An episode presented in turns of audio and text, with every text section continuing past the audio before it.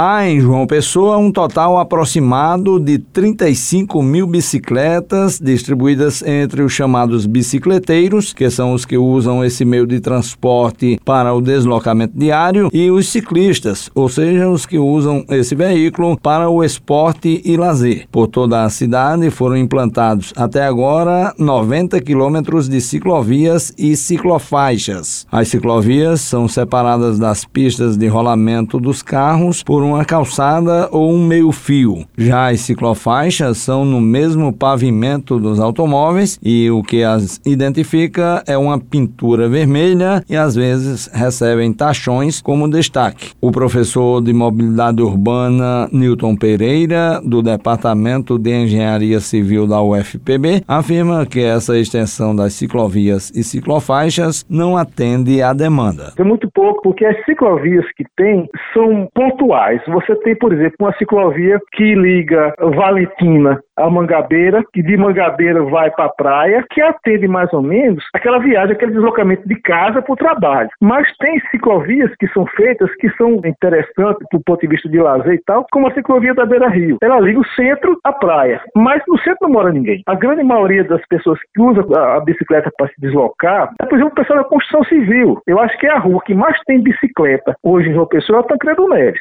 Tem ciclovia lá? Não tem, porque aquilo que foi construído há uns 20 anos atrás para ser uma ciclovia foi tomado por aqueles estabelecimentos por ali, então você não vê um ciclista andando ali, você vê um ciclista andando no meio dos carros. André Nascimento é ciclista e administrador do Pedal Jampa. Ele diz que é preciso haver mudanças nas ciclovias e ciclofaixas existentes aqui na capital. A gente espera, na verdade, que a próxima gestão que entra em janeiro faça uma interligação das ciclovias que já existem em vários bairros. É a urbanização da ciclovia da Tancredo Neves. Uma reforma, né, para ativar a ciclovia da Avenida Tancredo Neves, que hoje está desativada, que os comerciantes tomaram de conta. Outras áreas, como Mangabeira e Valentina, que são as áreas que a gente mais sofre, que o pessoal bota carro dentro de ciclovia, os comerciantes botam carro dentro de ciclovia e também carroça e moto dentro de ciclovia. De acordo com o diretor de operações da CEMOB JP, Sanderson Cesário, motoristas ou motociclistas flagrados trafegando pela ciclovia estão sujeitos a penalidades previstas no Código Nacional de Trânsito. Elas são destinadas aos ciclistas e aos veículos autopropelidos, que são aqueles veículos que não possuem motorização, que é um patins, né, um skate. Então, esses veículos